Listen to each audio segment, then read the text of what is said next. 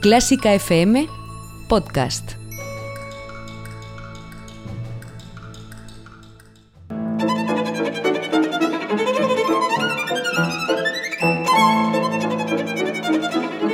Hoy toca con Carlos Iribarren.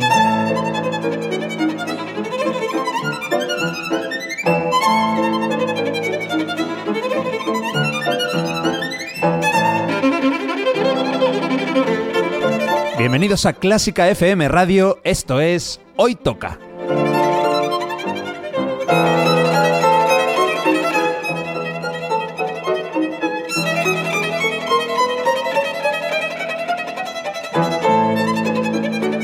Vamos a escuchar música de calidad, de primera categoría. Algunas piezas son conocidas, otras no tanto, pero todas tienen algo en común. A mí me encantan. Espero que disfrutéis escuchándolo tanto como nosotros haciéndolo. Y por cierto, podéis y debéis seguirnos en Twitter, en Facebook y en Instagram. Esto es Clásica FM Radio.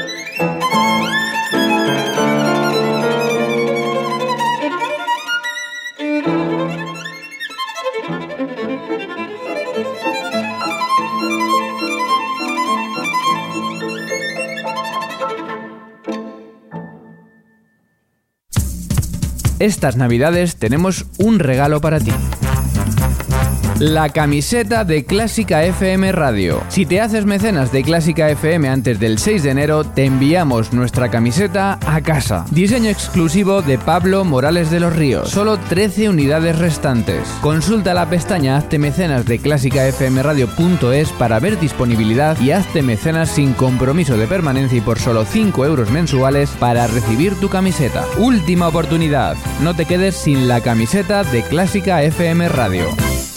Hoy toca con Carlos Iribarren. Hoy toca sumergirnos en estas fechas navideñas y buscar la paz espiritual a través de joyas musicales creadas con ese propósito. Hoy tocan coros y arias maravillosos. Hoy toca Feliz Navidad.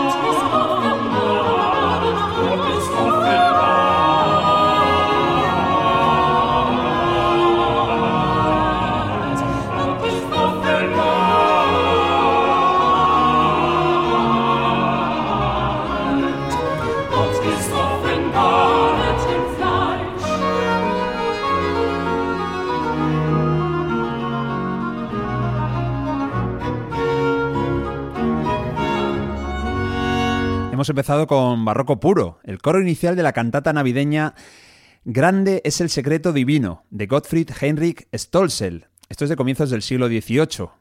Pues bueno, pues vamos a seguir con barroco, pero barroco tardío, ya a mediados de este mismo siglo XVIII. Y vamos a hacerlo con otro coro que abre una cantata navideña también. Se titula Mira, la oscuridad cubre el reino de la tierra es el coro inicial que fue compuesto por Johann Heinrich Rolle. Los intérpretes, por cierto, son los mismos que en la primera pieza. La orquesta y coro de la Academia de Colonia, dirigidos por Michael Alexander Willens.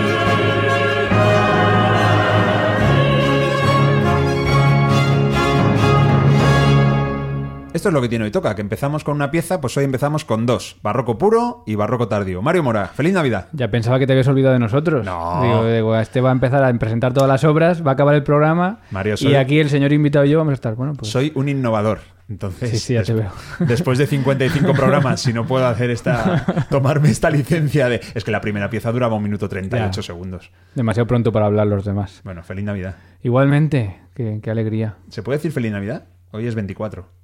Sí, desde Sí, el día ¿no? 15 de diciembre la gente lo va diciendo ya. Ya, o sea sí, que pero del año anterior. Y ya empiezan con los anuncios de muñecas y de, Me parece bien. de colonia. Sí, y el chocolate caliente que tenemos aquí también me parece Eso, eso. bien. Pues Sí. vamos a compartirlo con nuestro invitado, que yo sé que le gusta el chocolate caliente, Ignacio Maroto. Nacho Maroto, ¿cómo estás? Muy bien, encantado. Feliz Navidad. Feliz Navidad. Has venido como invitado por dos motivos. El primero es que eres miembro del coro Francis Poulenc.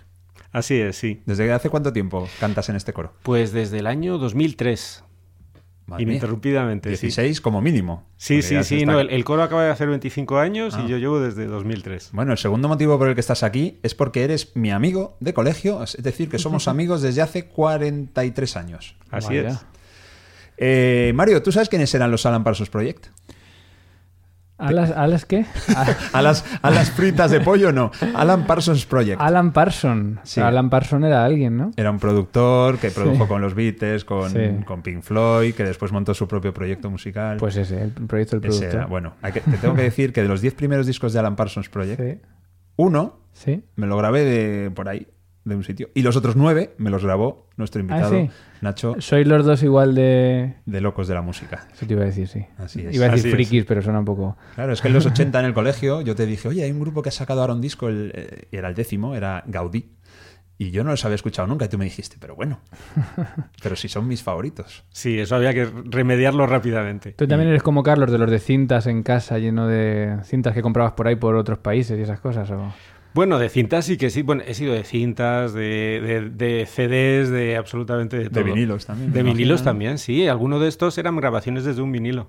Claro, claro, sí, sí. Pero bueno, que en su día, que las comparas con cómo suenan las cosas ahora, pues suena fatal. Pero en su momento es que era lo que había. Es que no, no se te ocurría pensar, bueno, algún día sonará digital.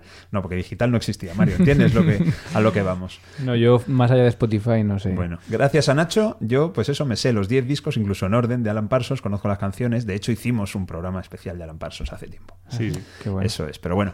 Eh, vamos a escuchar a Nacho música de un compositor que en tu coro, en el, en el Francis Poulenc, habéis interpretado, aunque creo que por un motivo diferente. Estoy hablando de otro alemán que se llama Heinrich Schütz. Sí, sí, nosotros tenemos en, en repertorio, hemos interpretado varias veces las musical Exequien, que es una misa de Requiem, claro, no es, Ah. no es lo más apropiado para el momento de Navidad. No, en Navidad Eh, nace, nace el niño, ¿no? En No- Nochebuena nace el niño, en Sí, Navidad... sí, no, pero es, es curioso porque este, este compositor tuvo una vida durísima. Eh, pe- era, era una época en la que había muchas guerras, era una época de guerras en Europa, de, de enfermedades. Un de hombre del siglo XVII. Sí, perdió a, a- a mucha gente de su familia, tuvo una vida muy, muy tremenda y, y en, eh, sin embargo su música es muy alegre. Incluso la, la misa de Requiem es como una liberación, ¿no? Llega la muerte Ah, y es bueno. una liberación y él esa, esa alegría la tiene en mucha parte de su música. Bueno, pues vamos a ver si lo que vamos a escuchar ahora os parece alegre. Fue alumno de Giovanni Gabrieli, uno de los grandes también de aquella época, aquel barroco esta vez sí que estaba empezando, de Monteverdi también, y tenía muchas obras religiosas como la que nos citaba Nacho, por ejemplo, ahora. Lo que vamos a escuchar se llama Señor, te damos las gracias, y pertenece a Una historia de Navidad. Es Henry Schütz. Por cierto, eh, los intérpretes máximo nivel. René Jacobs dirigiendo al Concerto Vocale.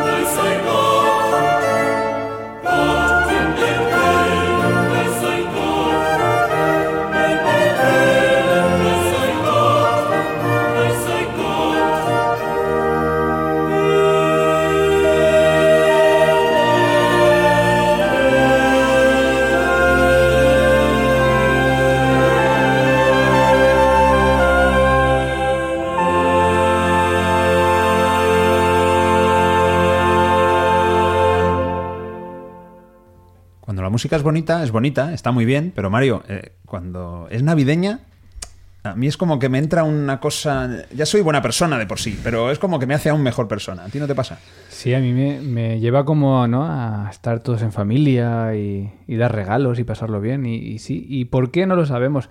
Yo siempre pienso que a lo mejor la, también el cine y las películas y esto nos influyen un poco en, en eso. ¿no? Ajá, No sé si... En igual- que vemos esta, escuchamos esta música en esas películas y ya vemos que todo está bien, todo es bueno, todo... No sé, Igual nuestro invitado sí lo sabe. vamos a preguntárselo. Nacho, ¿por qué, por qué, qué- por qué la música navideña nos, nos, algunos nos sumerge en este estado de paz y bienaventuranza? No, yo creo que, se- es que lo tenemos metido en el, en, en el cuerpo y en, y en el alma un poco, ¿no? Y de, de alguna manera asocias esta música con la, con la Navidad, ¿no? Desde Y- pequeños, ¿no? Desde También. pequeños, sí, es algo que tenemos ahí metidos y, y es, es curioso porque hay, pues, son, hay mm, lugares del mundo donde esto, la música todavía sí, pero por ejemplo también tenemos metido en la cabeza que en Navidad hace frío y hay muchos países donde no es Ah, así. Sin sí. embargo, la música sí que está. Eh, Ah. entonces yo creo que tiene un poco que ver con eso, ¿no? Es verdad, navidades cálidas, no sé, yo no las he vivido nunca, la verdad. Bueno, No, pasé, un, pasé un fin de año en Tenerife. Fíjate, igual, igual le hacía buena temperatura y no me acuerdo. Pero es verdad que esta música lo que tiene es eh, como mucha felicidad en general, ¿no? Como Tono mayor. tono mayor, efectivamente, y un tono menor para Navidad sería imposible. y, y, pues ritmos, eh, letras seguramente, que aquí no lo sabemos, pero seguramente pues como muy positivas, eh, no sé, yo creo que todo influye también. Pues va a quedar un programa muy bonito, porque con estas piezas tan alegres que estamos escuchando. Y además vamos a recorrer el mundo, porque hemos empezado con tres músicos alemanes y nos vamos a ir a Brasil, ni más ni menos, a la época clásica, a los comienzos del siglo XIX. Vamos a escuchar una pieza muy breve, dos minutos y medio, de una misa compuesta por un hombre que fue sacerdote. Él se llamó José Mauricio Núñez García. Él nació en Río de Janeiro en 1767 y fue un hombre importante. Dirigió los estrenos en Brasil de obras como El Requiem de Mozart o La creación de Haydn. Compuso unas 30 misas. Bueno, pues lo que vamos a escuchar es el Kyrie eleison, interpretado por el Ensemble Turicum y que pertenece a su misa pastoril para la noche de Navidad.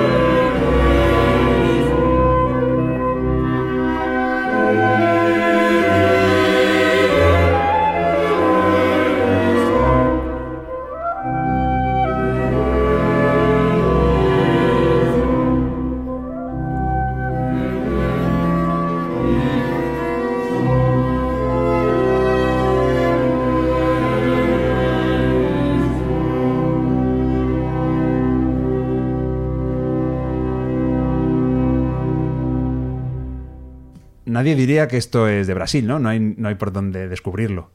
No, la verdad es que no tiene nada que ver con la samba. No, no, no, ni con la samba ni en ningún momento se dice, oh, Cristiño, ¿qué están haciendo? Uno peleando. No, ni la música tiene nada que ver con Brasil, simplemente pues es eh, algo creado en Brasil, a mí me parece muy interesante. Nacho, ¿tú tienes alguna pieza favorita, de, por ejemplo, de las que hayas interpretado en todos estos años en el, en el coro Francis Poulenc? ¿Alguna que te vuelva loco? Pues, son muchas, la verdad es que hay, acabas cogiéndole cariño prácticamente a todo lo que cantas. Eh, yo recuerdo, por ejemplo, eh, hay una, una pieza eh, que una de las últimas que hemos interpretado, que es de la Pasión según eh, se usa Juan de Bach. Eh, ahí justo al final hay un coral que se llama Ruth Vol. Sí, lo conozco, lo que conozco. Es, tremendo. Claro, si te cuento esto, no es para un programa navideño, porque No, pero bueno, pero la música de Semana Santa encaja perfectamente. sí, de hecho, de hecho, es un concierto que hicimos en Semana Santa y, cada vez que me acuerdo de ella, además he tenido la, la fortuna de poder mm, interpretarla, tanto de tenor como de bajo. Eh, ¿Ah, sí? Sí. Sin pasar por barítono. Bueno, es que digamos que en teoría yo soy como un barítono o un tenor 2 que viene a ser un tenor sin agudos o un bajo sin graves, ¿no? Pero... Esto es como yo cuando me decían, ¿tú de qué juegas al baloncesto? Y yo decía, pues soy ala pivot. Sí, ¿y eso por qué? Digo, hombre, es que soy, ¿cómo era? Soy bastante alto para ser ala y luego también soy rápido para jugar de pivot. La realidad cuál era? Que era bajito para ser pivot y lento para ser alero. Pero bueno, yo me defendía. O sea que me ha recordado un poco, me ha recordado un poco a eso.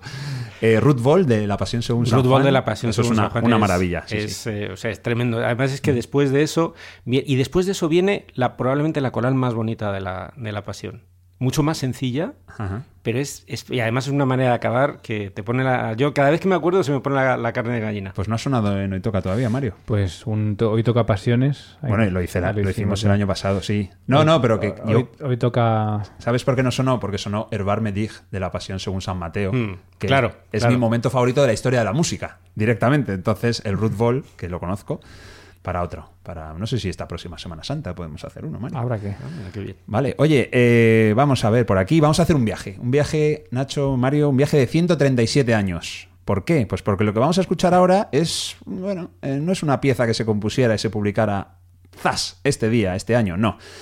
Del preludio número uno del libro de Ana Magdalena Bach, estamos hablando de 1716, vamos a saltar al Ave María de Bach-Charles Gounod. Esto ya es 1853. 137 años en los que se produce, lógicamente no fue un proceso, sino que de repente alguien en la época de Gounod, eh, Gounod efectivamente, evidentemente, decidió crear una Ave María a partir de ese preludio de Bach, muy conocido. El preludio es bonito, pero puede resultar algo monótono una vez que ya conoces la, inmensidad de este Ave María precioso ¿no? del compositor francés.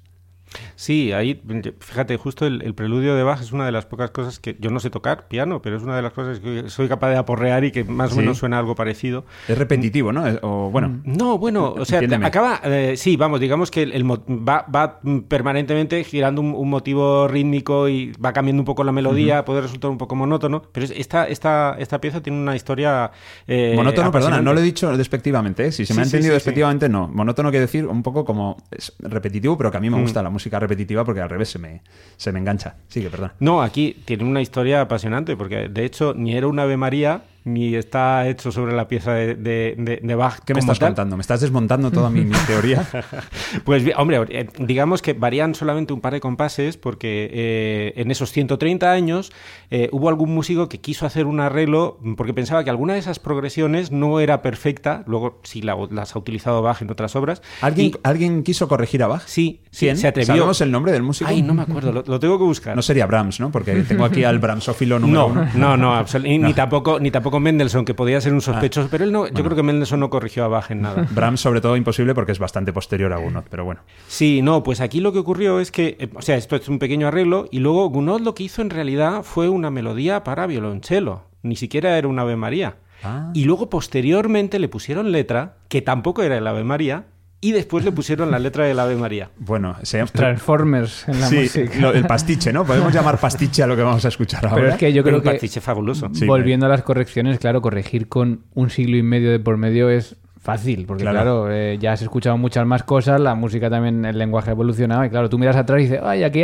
podría haber puesto otro acorde. claro. Es como corregir ahora un móvil de hace 100 años, evidentemente, es que lo vas a mejorar seguro, sobre todo porque no había, ¿no? Pero es que si lo hubiera, lo, lo, lo mejorarías. Claro que el año pasado, en el programa de Navidad que hicimos, sonó el Ave María de Schubert sonó un Ave María más desconocido, pero que es brutal, que es el de llamado de Caccini, pero en realidad es de un compositor ruso más contemporáneo que se llama Babilov.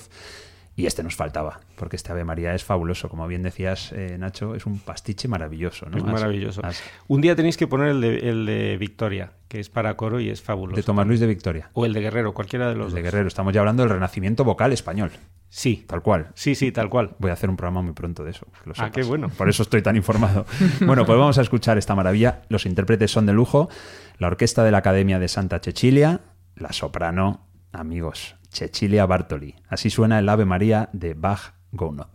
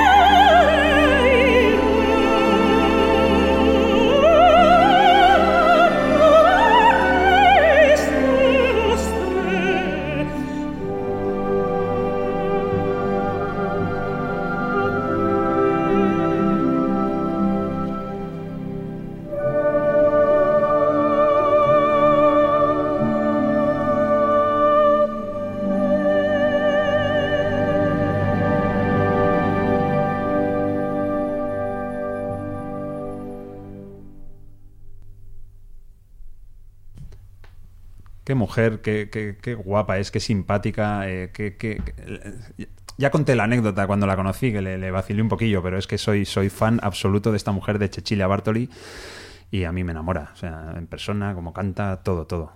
Estamos totalmente de acuerdo. Ah, Eh, ocurre también una, una cosa, y es que eh, cualquier cosa que canta Cecilia Bartoli acaba siendo música de Cecilia Bartoli, ¿no? Y es una de las cosas que le critica, pero es, es una maravilla esta mujer. Dice que ni es Bach ni Gounod, ¿no? Directamente. ya es el Ave de- María de Bartoli. Es el ave María de lo que le dé la gana a ella, porque, porque es, es fabulosa. Además, bueno, en teoría es una mezzo, pero yo creo que es un piano. O sea, esta Sí. mujer es capaz de- de- de proezas tremendas.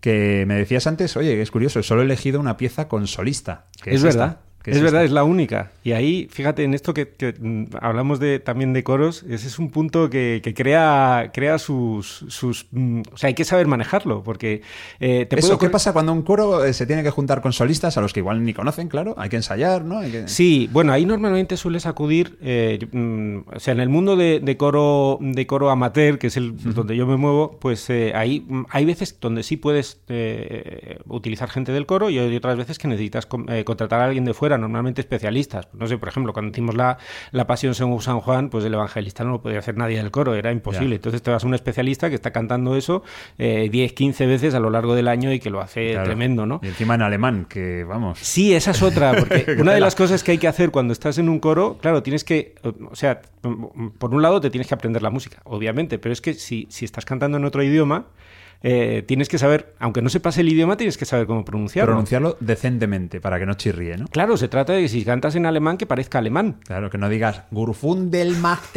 sí, ¿no? Sino por lo menos un Gurfundel, darle el. no, no, y es una de las cosas que te enseñan, es una de las cosas que preparas, ¿no? Y en el tema de solistas, lo que ocurre es que eh, vamos a ver, tú puedes tener eh, gente con más o menos capacidad para ser solista y gente dentro del coro con, eh, con más o menos disposición para querer ser solista. Eso pues depende. Claro, ser solista es algo que, que, te pone más nervioso, es mucho más expuesto. Igual estás capacitado, pero no, no sé, no, estás capacitado vocalmente, pero. Pero no quieres. No quieres, o sí, sí, no quieres estar ahí delante llevando tanto, tanto peso, ¿no? Tanta Exactamente. Hay veces que tienes que tirar de la gente para, para que haga de solista, porque no. Y luego también te ocurre lo contrario. Hay que frenarles. Hay gente que, que, no tiene capacidad de verdad, pero que tiene un gran entusiasmo por hacerlo, y eso les tienes que decir, bueno, tal. Y es una cosa que hay que manejar dentro de los coros. Eso casi es peor, ¿no? Un solista que no debería estar ahí. Sí, sí. Y luego están, pues, los que quieren ser solistas y además lo pueden ser, y eso es una eso es una delicia.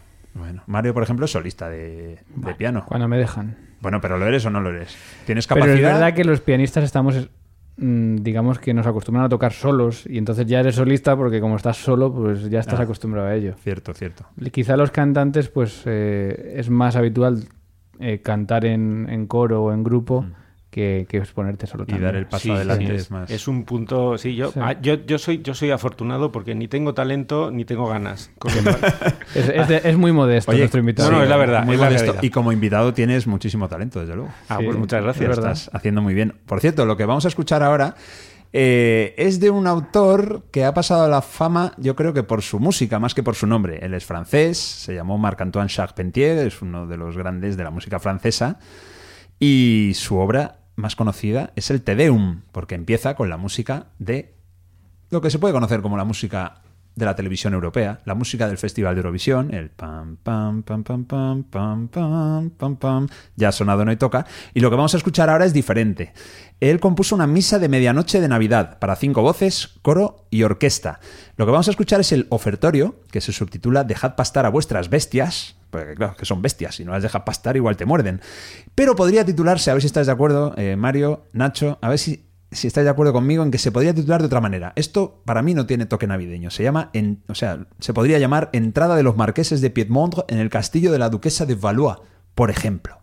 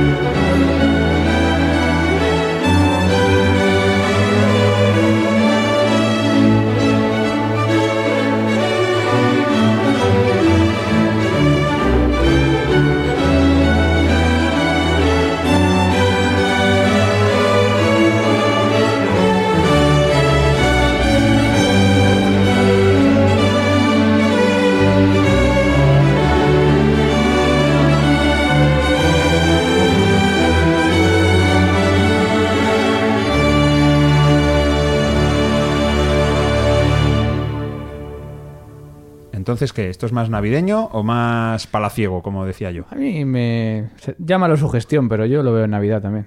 Sí, sugestión, ¿por qué? Porque te he dicho el título que es la misa de medianoche. de Porque pone Navidad. aquí guion, hoy toca. Feliz Navidad. Sí. A ti, Nacho, ¿a qué te ha sonado? Si no, No, yo- imagínate que no supieras que es de la misa de medianoche de Navidad de Charpentier. Bueno, no, eh, así a primera vista tampoco es que suene especialmente navideño, pero yo creo que fue muy inteligente al no poner eh, que no fuese una pieza para coro. Porque, ¿Por qué? Pues tú imagínate, esta, esta noche eh, en la misa del gallo, quien junta un coro después de cenar para, para cantar algo. Ah, claro, porque cada uno tiene que estar a su... Cada uno está con su con familia. Bueno, algunos con el- los cuñados que se tienen por ahí igual dice, ¿eh? yo, por Sí, me favor, apunto al coro. contratadme, me apunto al coro. No, y es verdad que los coros tienen un punto de, de- como de integración social, ¿no? Porque eh, incluso es muy típico eh, mm, los, la, la gente que viene de fuera, de otros países, una de las primeras cosas que hace para poder integrarse en la comunidad es entrar a cantar en un coro. Pero serán los que cantan bien. Porque si te entran ahora, ¿sabes? Te vienen tres, uno de Botswana, otro de Paraguay y otro de, de Laos y no saben cantar ninguno. Bueno, para eso está la prueba que haces. Siempre cuando entras en un coro te hacen una prueba y, y digamos que pues ahí puedes manejar la situación, ¿no? Hmm. Bueno, un saludo a Botswana, Paraguay y Laos, países a los que amo profundamente, que algún día visitaré, los tengo en la agenda. Eh, en los conciertos de Navidad, eh, cuando, pues cuando actuáis eh, con el coro Francis Poulenc dentro de una iglesia, ahí no hay cambio, pero claro, en la calle la gente lleva guantes, los aplausos se, se oyen menos, no da rabia. Y la, en la calle es horrible porque hay mucho más ruido. Eh, es, eh, y con, con los cambios de temperatura, eh, claro, mm, es, mm, es más complicado incluso el cuerpo humano mantener la afinación. Los instrumentos es que es imposible. Te llevas un instrumento de arco eh, a- a- a- al frío de diciembre y tienes que estar afinando cada dos minutos. Claro. Y si, lo, si haces música a capela, es decir, que no tenga instrumentos, pues ahí lo- lo- el peligro está que te vas de afinación enseguida. Y además es que es una sensación rara porque hay mucho ruido ambiente y es como cuando vas a cantar a un restaurante, que está allí todo el mundo con oh. los cubiertos, es, es horrible. Eso no, no está bien. Y se me ocurre ir a cantar a Vigo ahora, por ejemplo, claro, tienes que mirar una partitura, ¿no? Estás deslumbrado por los focos de esas luces que, que ha puesto el alcalde para batir todos los récords del mundo. Bueno, en el fondo lo agradeces, porque una de las cosas que te pasa muchas veces en los conciertos es que no ves la Que no partitura. ves. O sea, es al revés, claro. O sea, sí, que bueno, por eso... pasa de todo, pasa de todo. En- en, eh, cuando cantas en iglesia, además ocurre que puede haber mucha reverberación, dependiendo de la acústica de la iglesia, y hay veces que es casi imposible. Yo recuerdo alguna interpretación en, en, eh, una vez que, que hicimos el, el Requiem de Mozart en una iglesia de, muy bonita de, de pero tenía tanta reverberación que mm, tenías la única manera de poder seguir la pieza, yo, yo tenía que mirar los arcos de los, de los violines, porque si no, no sabía qué es lo que estábamos tocando Claro, por el, por el eco, ¿no? por el eco, porque paraba la música y luego durante 20 segundos todavía estabas oyendo cosas. Bueno, es lo que tiene el gótico flamígero, que produce mucho eco. Me la he jugado, ¿eh? Como la Catedral de Valladolid, no sea... No era la catedral, era Ah, una iglesia, pero vamos. Una es iglesia, como no has dicho el nombre, seguro que era gótica flamígera. Bueno, pues nos vamos a ir yendo y nos vamos a hacer con el Mesías de Händel. En el programa del año pasado de Navidad no sonó Händel, no sonó el Mesías. Este año sí, pero no va a sonar el Aleluya. ¿Esto por qué lo hago? No sé, ¿sonará el año que viene? ¿Es una estratagema para que os quedéis hasta el final esperando algo que luego no llega? Está todo el mundo nervioso ya para el año que Está viene. la gente, no sé si deseando o pensando, bien, bien, no pongas el... A ti, por ejemplo, Ancho, ¿qué te parece? Que no... A, a mí me parece muy bien que no pongas el aleluya, no porque no me guste el, el aleluya. Sí es verdad que ocurre una cosa, cuando estás en este mundillo, pues hay piezas que, eh, que le siguen gustando a todo el mundo, pero hay piezas que ocurre que te gustan mucho los 20 primeros millones de veces que las escuchas. Luego ya empieza a sonar un poco repetitivo. ¿no? Has, has puesto el margen muy arriba. Bueno, es que hay algunas que son muy buenas, Sí, ¿no? Y sí. tienes mucho aguante. Y no es que no me guste el aleluya, pero me encanta que pongas algo que no sea el aleluya para que la gente... El, el Mesías es una obra inmensa. Por y- eso, por eso. De hecho, la- la- esa, la- el, el- el año que viene la queremos, la queremos cantar en el coro. Así que ya, Ah, ya, os, ya os emplazaré para el concierto. Todavía no hay fecha, pero Bueno, es que queda mucho para el año que queda mucho. Pero me, me encanta que hayas escogido otra, porque tiene auténticas joyas que no se escuchan tanto. Y que tiene anécdota además. Por cierto, que Mario, hay una pieza. eh, Es un poco lo que, lo que acabas de decir de Aleluya, que ya está muy escuchado, es lo del Paralisa de Beethoven, ¿no? Sí, pero para Elisa no sonará nunca en Clásica FM. Porque tú lo digas. Porque yo lo diga. No va a sonar. Lo veto. Si ha sonado ya, yo creo. Bueno, si no lo he puesto ya, lo voy a poner. Eso ya. No, yo, yo no sé por qué. O sea, el aleluya, el aleluya es verdad que está muy escuchado, pero eh, para mí está al nivel del resto del Mesías, ¿no? En cuanto a calidad. Hombre, para Elisa está- es que. Seguramente sea lo mejor. Bueno, es bueno. Lógicamente, es pero maravilloso. que el problema de para Elisa es que yo creo que se le, ha, se le ha dado una fama a una pieza que no tiene tanto valor. Entonces, un poco... Bueno, Mario. Hablemos del canon de Pachelbel, si quieres. No, no, hablemos del de, Mesías de Händel y nos vamos a despedir, como digo, con una pieza. ¿cómo tú, tú que has vivido en Londres, Mario, ¿cómo Sí. traducirías el título de esta pieza? All We Like Sheep. Que a todos nos gustan las ovejas. Vale, yo he pensado toda mi vida que esto se titulaba A todos nos gusta el cordero. Yo pensando, digo, Ah. esto están hablando de comer. ¿Tú, Nacho? ¿Nos están diciendo to- todos nosotros como ovejas? Esto es, claro, pero yo es que, Ah. claro, yo siempre veía All we like... ah, All claro, We Like claro. Sheep, a todos nos gusta el cordero, es lo que Es yo que si no pensaba. sería we all, claro, sí, tiene sentido. No, bueno, ya, pero esto, Sí. es, esto, a ver, esto es el siglo XVIII, Ya, o sea, ya. bueno, se podía llamar de cualquier manera, 17, 18. Eh, eh, 18, 1741. Es que claro, el título es ese, pero continúa, continúa. Es All We Like Sheep Have Gone Astray, que significa eh, todos como ovejas hemos estado descarriados. ¿No? Algo así. Y supongo que lo que continúa es que gracias al Señor, pues ahora estamos todos en el camino correcto. Pues toda la vida pensando, era, todo nos gusta el cordero. Yo, mira, oye, celebración, Pues porque me no? siento, ¿no? Me siento... me siento representadísimo, vamos, que, que me comía uno entero. Pues nada, con esta maravilla nos vamos a despedir. Lo interpreta la Orquesta Sinfónica de Toronto, el coro Mendelssohn de Toronto también, ¿no? ¿Para qué buscarse la vida con otra ciudad? Si es que en Toronto tienen de todo. Y dirige un grande también, Sir Andrew Davis. Nacho, ha sido un placer. Igualmente. Muchísimas gracias por recibirme. Nada, y a ti por todo lo que nos has contado, súper interesante y nada, un placer tener amigos como tú del cole, que Igualmente. 43 años después seguimos ahí viéndonos de vez en cuando. Sí, señor. Y nada, nos avisas para mm, ir a verte al Francis Poulenc, al coro, cuando tengáis conciertos chulos y vamos ahí a aplaudir con guantes, sin guantes, como sea, claro que sí. ¿vale? Y no haremos ruido, no haremos ruido de coche, ruido de estos que molestan a los, a los coros chulos. Mario, feliz Navidad. también. Carlos, feliz Navidad, pasadlo bien. Venga, que os guste este All We Like Sheep. Recordad que habla de otra cosa, ¿eh? habla de corderos descarriados en este maravilloso Mesías de George Friedrich Händel, el maestro de, creo que era de Halle, del norte de Alemania. La mejor música del mundo, como siempre, aquí en Clásica FM, también en Navidad y como siempre también en Hoy Toca.